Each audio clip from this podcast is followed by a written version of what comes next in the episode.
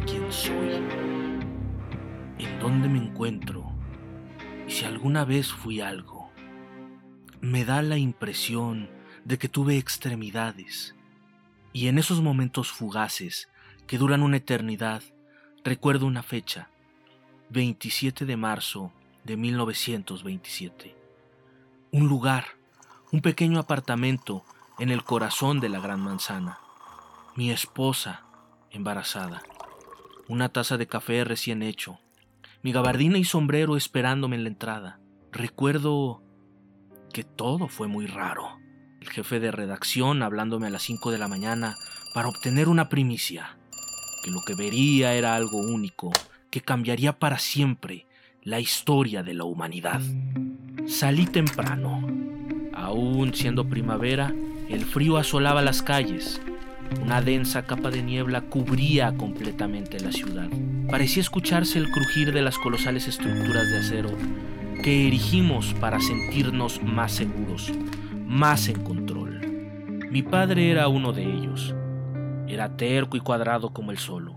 Salía temprano a trabajar y regresaba después de las seis. Era duro e inflexible. Confiaba su vida a Coolidge y creía firmemente que la modernidad y que estas imponentes estructuras crearían un futuro sólido, lejos de la superstición y de la magia, lejos de la oscuridad y el hambre. Mi padre era ateo y siempre golpeaba a mi madre cuando éste iba a misa o se ponía a orar por él. Se quejaba de las noticias amarillistas y de supuestas enfermedades mentales que asolaban a lo largo del país. Es tan solo falta de carácter, decía de forma golpeada y casi gritando, una vez que leyó sobre un hombre que había perdido el juicio por mirar al vacío. A mi padre le encantaba su trabajo, clavar, remachar, golpear, subir, bajar. Sentía que todo tenía un orden y que todo era perfecto. Sin embargo, en uno de sus turnos y a pleno día, le tocó trabajar en el piso 33. Haciendo su labor, miró por un segundo al vacío y ya no pudo dejar de mirar. Algunos compañeros lo llamaron por su nombre. En ese momento, mi padre comenzó a gritar de forma desesperada. Los trabajadores lo bajaron. Tardó más de dos días en tranquilizarse. No pudo volver a subir nunca a un edificio. Perdió movilidad en las piernas y en invierno se quedaba sentado enfrente de la chimenea. Alguna vez, mientras atizaba el fuego, me dijo, Lo vi. Sin entender muy bien a qué se refería, le pregunté qué era lo que había visto. Sus ojos estaban perdidos en las llamas. Adiós, Aaron. Vi a Dios. No te acerques nunca a un edificio, porque si miras hacia abajo, lo encontrarás. Su voz era pesada y al mismo tiempo desesperada. Tres días más tarde, en la noche de Navidad, mi padre falleció. Fue por esto, y por mi desdén hacia el trabajo físico, que decidí dedicarme al periodismo. Sin embargo, esa mañana llevaba en mi cabeza a mi padre. Recordaba todo esto, y no es para menos, pues enfrente de mí apareció el Instituto Psiquiátrico del Estado de Nueva York. Entré por el vestíbulo y de alguna forma todo se volvió más pesado. Me costaba trabajo caminar y hablar. Sin embargo, al mismo tiempo nada parecía fuera de lugar. Me acerqué a la recepción y pregunté por el doctor Joseph Ross. La señorita de la recepción me guió por un pasillo hasta llegar a la última puerta. Tocó la puerta y la abrió. Yo entré. Las paredes estaban hechas de madera. Había varios libros, no solo en las estanterías, sino regados por el piso, así como varios estudios sobre electromagnetismo, y justo en el centro de la habitación, un retrato de Nikola Tesla. En un escritorio, también de madera, se encontraba el doctor. Tenía el bigote cano, de ojos pequeños y de mirada profunda. Tenía ojeras y estaba visiblemente cansado. Sin embargo, eso no era impedimento para que al momento de entrar recibiera una cálida bienvenida. Se acercó a mí y me abrazó, a lo cual no supe cómo reaccionar. Estaba en un estado de éxtasis, apenas si podía expresarse con claridad. Doctor Joseph Ross, director del Departamento de Investigación del Instituto. Señor... Aaron. Aaron Williams, periodista, para servirle, doctor. Perdone mi entusiasmo, pero el día de hoy será histórico. Aún queda mucho por hacer. Disculpe, ¿podría decirme qué es lo que sucede? ¿No le avisaron? Me temo que mi jefe de redacción solo me pasó la dirección y la hora, pero omitió por completo el evento. El doctor se acomodó la corbata. Se sentó con orgullo en su silla reclinable. En sus ojos se notaban todas las penurias y sacrificios para llegar a este momento, esperando algún día poder contar su historia. Garraspeó un poco la garganta y dijo, Todo comenzó hace aproximadamente 10 años. Fui a una feria en donde el señor Tesla presentó un experimento de iluminación inalámbrica. Quedé fascinado por los campos electromagnéticos porque están ahí pero no los vemos. Una duda surgió en mi cabeza. ¿Qué sucedería si esta no fuera la única fuerza o las únicas ondas que existieran en el universo? ¿Sería posible que nosotros, sin darnos cuenta, generáramos cierto tipo de onda? ¿Y qué pasaría si estas ondas se extendieran no solamente en la Tierra, sino por todo el universo? ¿Es posible, acaso, que dichas ondas sean tan solo parte de una sola onda, la cual es producida por Dios? Quedé anonadado ante la explicación del doctor. Si lo que decía era verdad, estábamos ante uno de los encuentros más esperados por el mundo. Hablar con Dios. ¿Es posible lograr esto?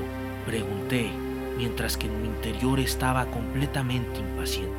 Al principio todo eran conjeturas, además de que me había desviado demasiado de mi campo de estudio, pero fue justo eso lo que me dio la respuesta. Si yo le preguntara, señor Williams, ¿qué es un loco? ¿Usted qué respondería? No lo sé. Alguien que no está conectado a la realidad. Alguien que no entiende el mundo que le rodea. Exacto. Ese es justamente el punto. Señor Williams, el problema con los locos es que ellos no captan las ondas como nosotros. Imagina que el mundo que nos rodea, la silla, el cuadro, los libros, captáramos todo al mismo tiempo. ¿Podríamos acaso distinguir qué es arriba y qué es abajo? ¿Podríamos separar el mar de la tierra y esta a su vez del cielo? No, señor Williams. Esa es precisamente la forma en la que un loco percibe el mundo. En ese momento, el doctor observó su reloj de pulsera. Es tiempo. El doctor se levantó de su silla y caminó hacia la puerta. Un ademán me pidió que lo siguiera. Ambos llegamos a un elevador. Cerró las puertas y subimos hasta el último piso. Al llegar me condujo por unas escaleras hasta salir a la azotea. Se podía ver el sol oculto en la espesa niebla. Y sobre nosotros, una antena hecha de acero, de por lo menos unos 10 metros. Y justo debajo, sentado en una silla metálica, parecida a las usadas para los condenados a muerte, se encontraba un individuo con la vista extraviada y con baba en la boca. No parecía tener conciencia de lo que estaba pasando. El doctor Ross y yo nos acercamos. Señor Williams, déjeme presentarle al señor Renfield. Tuvo un ataque psicótico hace ya varios años, del cual nunca se pudo recuperar. Necesita ayuda para sus actividades cotidianas y no puede moverse por sí mismo. En cuanto a su estado de salud, se encuentra normal. Sus signos vitales son buenos, tiene una buena alimentación y probablemente viva 100 años, pero no puede hablar ni comunicarse de ninguna forma posible. ¿Qué vio el señor Renfield? ¿No será acaso que fue tocado por Dios? ¿Alguien sabe qué estaba haciendo cuando inició su brote psicótico? El señor Renfield era publicista. Trabajaba en el edificio Chrysler en el piso 33. Se le ocurrió mirar hacia abajo cuando entró su asistente y le habló. Este comenzó a gritar. Tardaron dos días en calmarlo. No pude evitar tragar saliva. La piel se me erizó y las manos comenzaban a temblarme. ¿Estás seguro? Completamente. ¿Por qué? En ese momento no me pareció prudente mencionar a mi padre. ¿En qué estaba pensando? Seguramente era solo una feliz coincidencia. Además, ¿de qué serviría expresarlo? Seguramente el doctor Ross se hubiera reído de mí. Por nada, le contesté, con cierta sequedad e inseguridad en los labios. Mire bien, mi joven amigo. Hemos modificado esta silla eléctrica para convertirla en un transmisor de ondas, el cual está conectado a la antena y mandará una señal al espacio. Si todo sale bien, obtendremos una respuesta. El doctor encendió la máquina. En mi interior yo solo quería pensar que todo lo visto y todo lo recordado era una mentira, que el doctor era solo un charlatán y que en el mejor de los casos solo me estaba jugando una broma. Seguramente eso era. Quizás Rogers estaba molesto por haberle quitado su nota y armó todo esto para gastarme una broma. Un simple acto de venganza, nada más. Claro, no era más que una payasada de las que tanto le gustan al editor en jefe. Seguro pensó que terminaría perdiendo el tiempo y encontraría una razón para correrme. Yo no debía estar ahí. Yo no podía estar ahí. Seguro era alguien más en la azotea del instituto, sintiendo cómo el aire frío se levantaba hacia la atmósfera. Esto no podía estar pasando. Pero en ese momento lo escuché. Primero a lo lejos y poco a poco más cerca. Era Renfield. Tenía los ojos completamente abiertos y gritaba con desesperación. Ya viene, ya viene, ya viene, ya viene, ya viene, ya viene, ya viene. ¡Ya viene! ¡Ya viene! ¡Ya viene! ¡Ya viene! ¡Ya viene! ¡Ya viene! ¡Ya viene!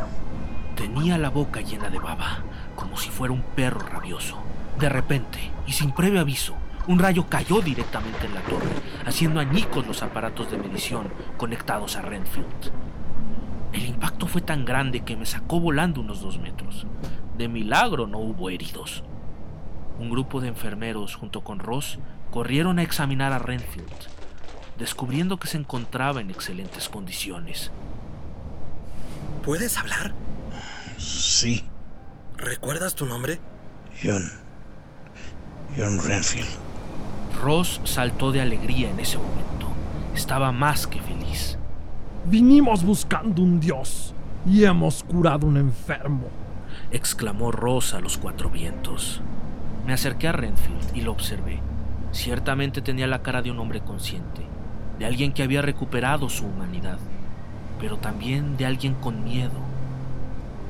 ¿Qué sucede? Le pregunté con temor, a sabiendas de que algo muy malo estaba por pasar. Ya viene, contestó Renfield con resignación e impotencia. ¿Quién viene? Dios. En ese momento, el cielo comenzó a ennegrecerse. El viento comenzó a arreciar con mucha fuerza. La antena del instituto comenzó a tronar y segundos más tarde se desplomó, llevándose a Renfield junto con ella. Los enfermeros intentaron refugiarse en el edificio mientras corrían y gritaban por el pánico. Ross estaba en trance, inmóvil. Me acerqué a él e intenté moverlo, pero este simplemente no respondía. Del cielo, una masa de materia inexplicable comenzó a manifestarse encima del edificio. Parecía la cuenca de un ojo gigante. Al mirarlo no pude quitar la vista.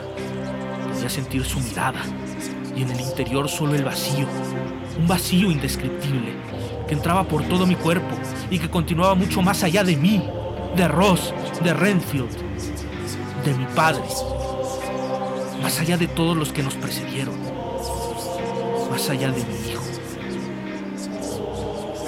Era un vacío infinito.